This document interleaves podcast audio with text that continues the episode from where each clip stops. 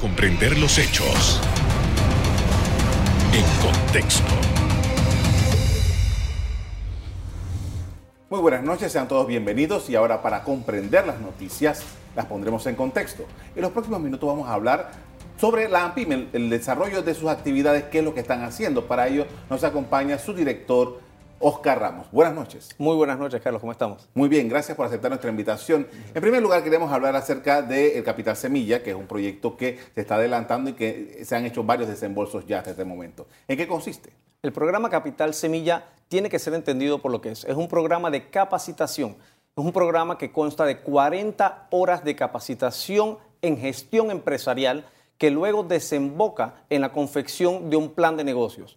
Este plan de negocios debe ir acompañado de un plan de inversión. El plan de inversión tiene que tener sus cotizaciones para que estas cotizaciones sean entonces valoradas y entregadas a el banco, que es la caja de ahorros, que es el administrador del fondo. El banco, la caja de ahorros, entonces hace el giro o el pago directamente al proveedor, que entonces le hace entrega del producto que esté utilizando el emprendedor para llevar a cabo este plan de negocios que al que hemos eh, hecho referencia. Es un programa muy complejo eh, en el sentido de que tiene muchos pasos. El primer paso, como les dije anteriormente, es aplicar a una convocatoria de concurso para el, el programa de Capital Semilla y luego tiene que ser valorado y tiene que haber pasado la capacitación para poder ser elegible para esto. La gran ventaja, sin embargo, es que luego de este periodo, que puede tomar dos meses entre una cosa y la otra, entre la capacitación de 40 horas, como he mencionado anteriormente, la confección del plan de negocios y la elaboración del mismo junto a su plan de inversión, es que la persona va a recibir hasta 2.000 balboas no reembolsables para la realización de este plan de negocios que ha preparado. Hasta este momento, ¿cuánto se ha pagado y cuántas son las personas que han, beneficiado de esto? Bueno, tenemos que ir al 2021 sobre todo. El 2021 fue un año extraordinario. Fue un año donde pudimos hacer entregas de 6 millones de balboas impactando más de 3 mil emprendedores. Se recibió en el mes de diciembre un, eh, un, presupuesto extraordinario para atender la gran demanda que existía durante el año 2021 y 2020 acumulada precisamente por la pandemia. Muchas personas no tuvieron otra opción que salir a emprender porque muchos tenían sus trabajos suspendidos, algunos perdieron sus trabajos inclusive. Entonces, para atender esa demanda extraordinaria se solicitó un presupuesto adicional que es parte de lo que estamos entregando en lo que va de este año. En lo que llevamos de estos meses del año 2022 estamos todavía haciendo las entregas que completan las entregas del año 2021. A partir de este mes vamos a estar haciendo convocatorias adicionales para concursos específicos de Capital Semilla que vamos a estar anunciando a través de la página web de Ampime y todas nuestras redes sociales, así como en los medios de comunicación. Había dicho que era como 5 millones de dólares que se habían entregado el año pasado. 6 millones. 6 millones de dólares. 6 millones de dólares. Ahora, eh, ¿cuál es la garantía que tiene Ampime de que las personas hagan uso correcto de ese dinero que se les da que no es reembolsable? Vamos a ir por partes. Lo primero es que más que ver la cifra global, tenemos que concentrarnos en el impacto individual y multiplicador que tiene el programa de Capital Semilla, porque el programa de Capital Semilla tiene además un papel social que desempeña dentro. O sea, no solamente se está impactando al emprendedor en ese momento, que, de hecho es el último en recibir su beneficio, porque luego de haberse capacitado, de haber hecho todos los pasos, él recibe es el producto o las herramientas para poder entonces ponerse a trabajar para entonces usufructuar del mismo el proveedor, los proveedores de ese emprendedor son los primeros en recibir el beneficio. O sea que ya de por sí se está creando un ecosistema de emprendimiento. Esa es la belleza de este programa. Entonces es un efecto multiplicador. Cuando el emprendedor decide aplicar para Capital Semilla, debe firmar también un compromiso donde se compromete a buscar el acompañamiento de parte de AMPIME y a darle información a AMPIME. Emprender es muy difícil. A nivel mundial, solamente el 25% de los emprendimientos sobrevive los primeros dos años. Cuando hacemos un contraste con el programa Capital Semilla, que tiene un éxito de alrededor del 90%, pues vemos que sí hay un impacto. La gran clave es la capacitación y ese trabajo, esa corresponsabilidad que le toca al emprendedor. A través de las acciones de seguimiento que hace el programa Capital Semilla, que por cierto, el año 2021 fue un año récord. En los 20 años que tienen PYME de existir, jamás se habían hecho tantas acciones de, seguimiento como las que se hicieron en el año 2021. De hecho, se hicieron más en el año 2021 que en, las primeras, en los primeros 20 años juntos. Fue un trabajo titánico que ha estado haciendo el Departamento de Planificación y el Departamento de, Organización de Regionales para poder darle seguimiento a estos emprendimientos, que además tienen la opción de optar por otros planes de, los diferentes programas que ofrece eh, AMPIME. Ahora, usted decía que ahora en este año 2022 van a conseguir otros dineros para seguir. Esto, um, ¿cuánto ustedes esperan conseguir? y si esto se va a, seguir dando por el resto del gobierno. Durante el año 2022 hay un presupuesto de cerca de 2 millones de balboas.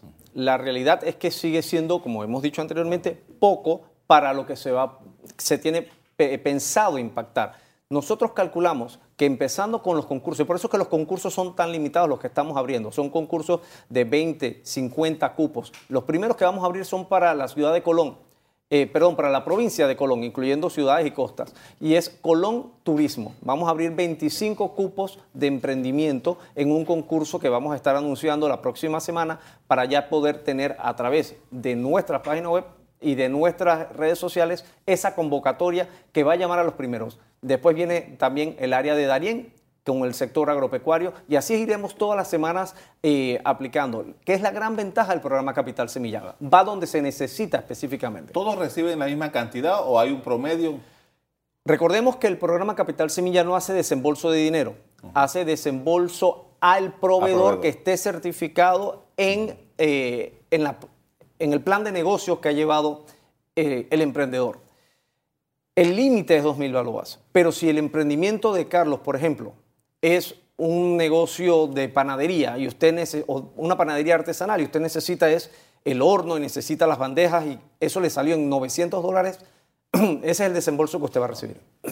Ahora bien, eh, eh, ha habido algunas, algunas solicitudes de, eh, por parte de la prensa y por parte de Antai pidiéndole a AMPIME que vea el tema de la transparencia sobre esto. Bueno, vamos a, vamos a aclarar dos cosas. La solicitud fue de parte del diario La Prensa y se le contestó en su momento lo que podíamos contestar. Es decir, cuando se solicitan los nombres de las personas, se hace una solicitud a la Procuraduría de la Administración, la Procuraduría de la Administración responde categóricamente solamente se pueden dar nombres y apellidos. Y esa fue la información en base a esa ordenanza que se dio. ANTAI dio una respuesta distinta. ANTAI en su momento, no la directora de ANTAI. ANTAI la instancia a la que se le preguntó, donde nunca copiaron a PYME, se le pregunta que si eso era un, argumento válido. Lo que ellos responden es, no, no es un argumento válido. Pero nunca hubo una ordenanza hacia AMPIME. Nosotros de voluntad propia en AMPIME solicitamos ante una reunión y por escrito solicitamos que nos dijeran qué es lo que podíamos y qué es lo que no podíamos dar, porque también existe una ley de protección del consumidor, o sea, protección del eh, derecho a la, privacidad, protección de datos, que también la rige ANTAI. Entonces, en base a esto, tuvimos una reunión que demoró, eh, después de la reunión, dos días nosotros en solicitarla formalmente y demoró 30 días ANTAI en contestarnos. Eso les dirá a ustedes si es o no es un tema complejo que si nos hubieran podido dar la respuesta inmediatamente, nos lo hubieran dado. Se tomaron 30 días, nos respondieron y al final la respuesta es, esta es la información que ustedes pueden dar. Pueden dar nombre, pueden dar cédula, pueden dar corregimiento y en efecto esa es la información que está disponible para todas las personas en la página web de Ampime. Con esto vamos a hacer una primera pausa para comerciales. Al regreso seguimos hablando sobre Ampime. Ya volvemos.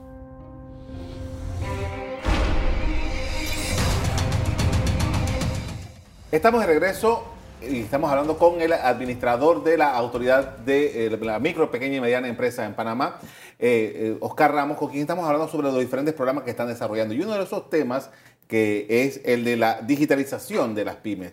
Y entiendo que esto tiene que ver con el, proceso de crear, pero también el, proceso de pago y cobros.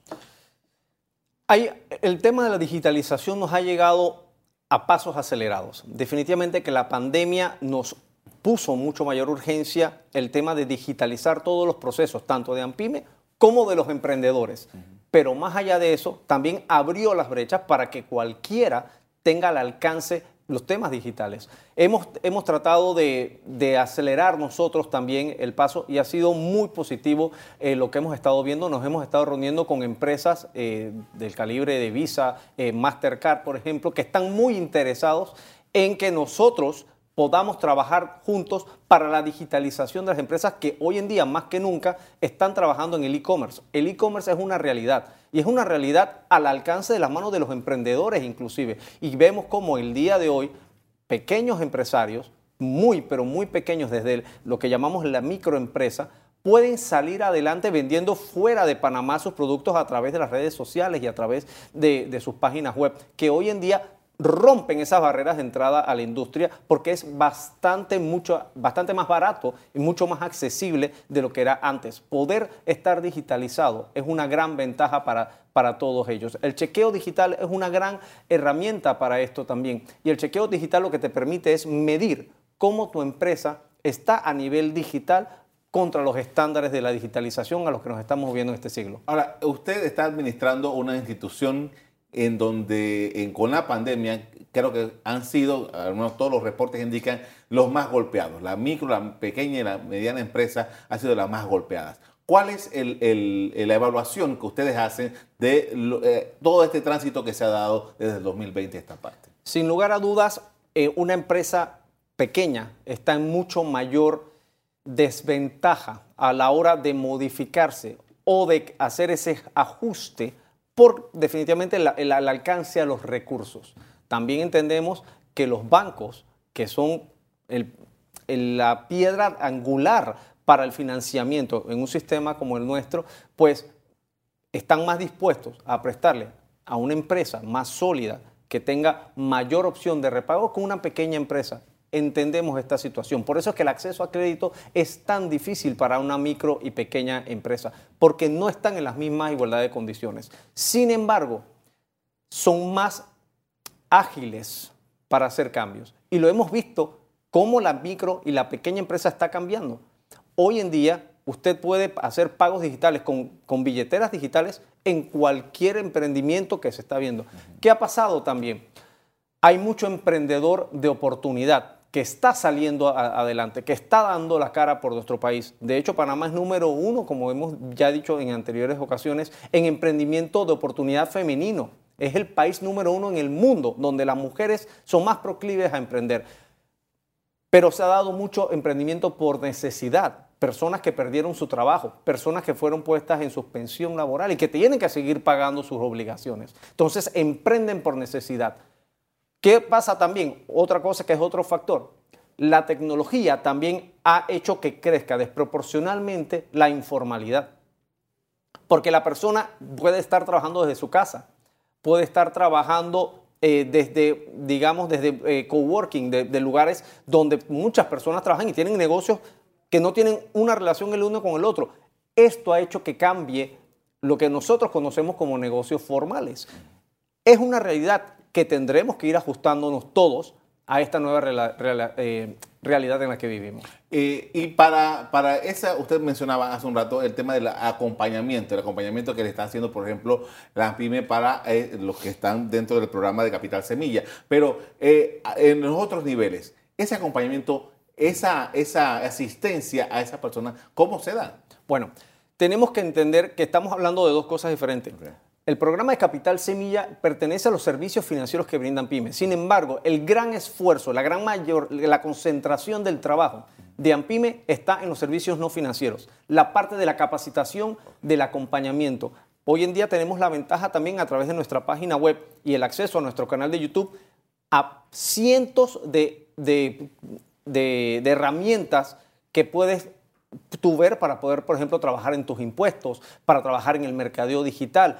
Todas esas son capacitaciones y seminarios que existen ahí, que tenemos ya disponibles para la persona, además de los que hacemos regularmente. Además, mucho más importante que eso, hemos creado el Sistema Nacional de Fomento y lo hemos hecho crecer de manera exponencial. El Sistema eh, Nacional de, eh, de Fomento Empresarial reúne a entidades financieras, a la academia y a todos los gente que crean ese ecosistema de emprendimiento. El ecosistema de emprendimiento es valiosísimo y ahí están estas universidades que tienen un compromiso con la micro, pequeña y mediana empresa, así como con el emprendimiento. Igual que lo vemos a diario con las universidades que trabajan de la mano con nosotros, generando este ecosistema de emprendimiento que es lo que necesita eh, para salir adelante. El reto es la formalidad de estos grupos, ¿no? la parte más difícil va a ser formalizar a estos nuevos emprendimientos que han crecido y que han salido de una necesidad porque no hay certeza. ¿Cuál es la diferencia entre un emprendedor de oportunidad y un emprendedor de necesidad? El emprendedor de oportunidad busca esa formalidad, busca el estar manteniéndose y tiene un sueño. Aquel por necesidad en realidad sale a resolver, como quien dice. La diferencia, como lo he dicho muchas veces, es entre el emprendedor que está en la hamaca y que dice, voy a ver qué se me ocurre para salir adelante, voy a ver qué hago para cambiar el mundo, cambiar por lo menos el mundo en el que yo vivo, mi pequeño microcosmos, el de mi familia, y aquel que está en la hamaca dice, yo no me puedo quedar en la hamaca, yo tengo que salir a resolver y voy a resolver ya. Pero en el momento que esa persona, por ejemplo, tiene una oportunidad de conseguir un trabajo formal o tiene la oportunidad de regresar a un trabajo que tenía en suspensión laboral, pues lo va a hacer y va a abandonar este emprendimiento. Entonces, el hacer las inversiones tanto de tiempo como de recurso monetario para formalizar su empresa, pues se complican. Gracias a Dios hemos podido ya tener una hoja de ruta para abrir ahora la ventanilla única de emprendimiento que va a acelerar el proceso de las sociedades de emprendimiento este mes. De eso vamos a hablar más adelante. Vamos a ir a un corte comercial y regresamos en breve. Ya, ya, ya estamos de vuelta.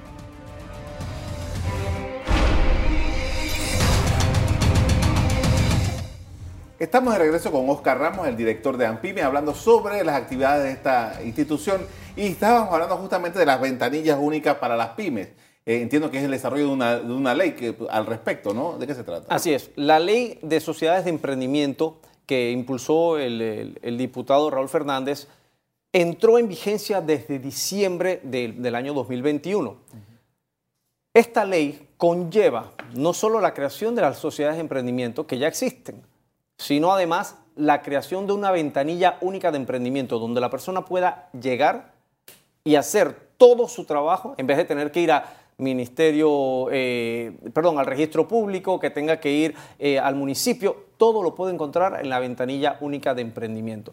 Sin embargo, cuando se solicitó el presupuesto del año pasado, de, este año, desde el año pasado, obviamente estábamos en medio de una pandemia el presupuesto de AMPIME para el 2022 fue recortado, recortado dramáticamente, al punto que para el 2022 se asignó cero dólares, cero balboas con cero centavos para la ventanilla única de emprendimiento. Por ende, no había cómo asignar recurso humano ni cómo asignar el recurso de escritorio, computadora y demás cosas que se necesitan para por lo menos llevar a cabo eh, este, esta labor. Gracias a Dios tuvimos la oportunidad estos meses de solicitar a la Comisión de Presupuesto que se nos asignara una partida para poder cerrar este año. Se recortó el presupuesto que habíamos inicialmente contemplado por, en base a las reuniones que tuvimos con el registro público que nos, decía que deberíamos estar necesitando alrededor de 50 personas para poder llevar todo este trabajo a nivel nacional y lo hemos recortado a 30 personas. Los meses se han acortado para este año, obviamente, porque ya no estamos empezando desde enero, entonces se ha recortado en vez de 12 a 9 meses y hemos conseguido eh, el presupuesto para llevarlo a cabo y ya en las próximas semanas estaremos anunciando la apertura de la ventanilla única de emprendimiento tan pronto como tengamos eh, ya las adecuaciones a las diferentes oficinas de AMPIME. La gran ventaja de esto es que la persona ya no tiene, si es un emprendimiento, ya no tiene que hacer una sociedad anónima que puede costarle mucho más, que tiene que hacer una inversión importante, sobre todo un emprendimiento que, como hemos dicho anteriormente, el 25% de ellos, en regla general, a nivel mundial, son los únicos que salen adelante luego de dos años. Emprender no es fácil. Emprender no es para todo el mundo. Gracias a las sociedades de emprendimiento, esos costos bajan dramáticamente. Ahora, entiendo que con todo esto y, llevando a cabo esta, esta labor, hay una serie de giras que se ha venido desarrollando en el gobierno. Sí, en efecto, las giras de trabajo comunitario son una realidad del estilo de gobierno del presidente Laurentino Cortizo Cohen desde la primera semana de gobierno. Es llevar al Estado, llevar al gobierno a donde está la gente. Esta semana se está cumpliendo la gira de trabajo comunitario número 100 en Cusapín y Gironday, en la comarca. Estamos hablando de llevar a entidades del Estado, a las más altas eh, eh, entidades del Estado, precisamente donde la gente está para resolverle concretamente y llevarle soluciones a esas problemáticas que están presentando. Desde el día uno se empezó con eso y hoy estamos llegando a la gira número 100. Esta semana estamos llegando a la gira número 100 donde vemos 14 entidades llevando soluciones. La semana pasada justamente estuvieron 14 entidades de gobierno, ministros, eh, directores, llevándole soluciones a la comunidad de San, Miguelito en esta ocasión, donde AMPIME hizo entrega de 50 capitales semilla a 50 diferentes, diferentes emprendedores que habían hecho todo su trabajo, que habían hecho ya todo lo necesario para salir adelante y pudieron recibir de manos del presidente ese capital semilla. Lo mismo estará pasando esta semana en Gironday y, en Cusapín, en la comarca, donde estamos viendo que el, el Estado se moviliza para llevar todas estas soluciones directamente. Ese es el estilo del presidente Laurentino Cortizo. Ahora, ¿cómo se organiza eso? Tomando en consideración de que ya se entrega eh, la, comunidad, eh, eh, accede a, las entidades, ¿cómo funciona esto? Eso es un trabajo en equipo y es lo que siempre ha dicho el presidente Laurentino Cortizo. El trabajo en equipo no es solo el trabajo interinstitucional, como hemos visto muchas entidades trabajando de la mano y teniendo presencia para solucionar ahí mismo. Por ejemplo, como el Plan Progreso, que es un plan que lanzó el MIBIOT, donde el ministro Paredes propuso esto en gabinete, que son casas de crecimiento progresivo, que tienen inclusive la oportunidad de incluir un negocio de barriada, donde entran pymes, donde además entra también el INADE para capacitar a este pequeño emprendedor. Entonces, eso es llevar soluciones reales, soluciones que, bien, que ataquen un problema desde diferentes ángulos, como el Plan Colmena, que es el trabajo interinstitucional que el presidente Laurentino Cortizo Cohen ha instalado en su equipo para trabajar. Pero no solo eso, es el trabajo también con los gobiernos locales. Ahí están los representantes, ahí están los alcaldes, diciendo presente, llevando las problemáticas de su comunidad, porque ahí están sin distingo de partido político alguno. Y además también está presente la ciudadanía organizada, que es lo importante. Usted hablaba de 100 giras, eh, definitivamente que la, pandemia debió haber eh, eh, estropeado muchos de los planes que se estaban desarrollando. ¿Cómo volver al, ritmo? de lo que se había proyectado luego de estos dos años prácticamente perdidos. Sin lugar a dudas, la pandemia es un, tuvo su efecto y en efecto hubo algunas pausas durante la pandemia por evitar las aglomeraciones, pero las giras de trabajo comunitario no se suspendieron del todo. Bajo controles estrictos se estuvieron realizando a cabo con mucho más, eh, digamos, cuidado que antes y mucho menos personas participando. A medida que vamos flexibilizando algunas de estas eh, regulaciones, pues definitivamente que se toma el ritmo mucho más rápido. Y estamos haciendo ya nuevamente una gira por semana por lo menos. Seguramente ya su, equipo debe estar trabajando en su presupuesto para el año 2023. Eh, ¿Qué aspiración tiene tomando en consideración lo que usted nos estaba describiendo hace un rato? Mira, nosotros tenemos metas y, y seguimos en el 2022. Estamos trabajando ya en el presupuesto del 2023, pero seguimos en el 2022 porque sabemos que el presupuesto asignado al 2022 no va a ser suficiente para todo lo que queremos lograr. Porque estamos viendo necesidades y estamos siendo eficientes. Les puedo decir inclusive que el presupuesto del 2021, a pesar de todas las cosas que, vimos crecer, eh, sobre todo ese presupuesto que se vio impactado por una petición adicional final de año, fue ejecutado en un 90%. Es la ejecución de presupuesto más alta que ha tenido AMPIME en su historia. Y precisamente para el 2022 queremos hacer lo mismo. Digitalizar todos los procesos, hacer un mapeo claro que podamos tener en nuestra página web también para que la información esté disponible para todos. Le agradezco mucho por habernos acompañado esta noche. Muy amable. Muchas gracias, Carlos. A usted también le doy las gracias por habernos aceptado en sus hogares esta noche. Los invito para que sigan en sintonía de EcoTV. Buenas noches.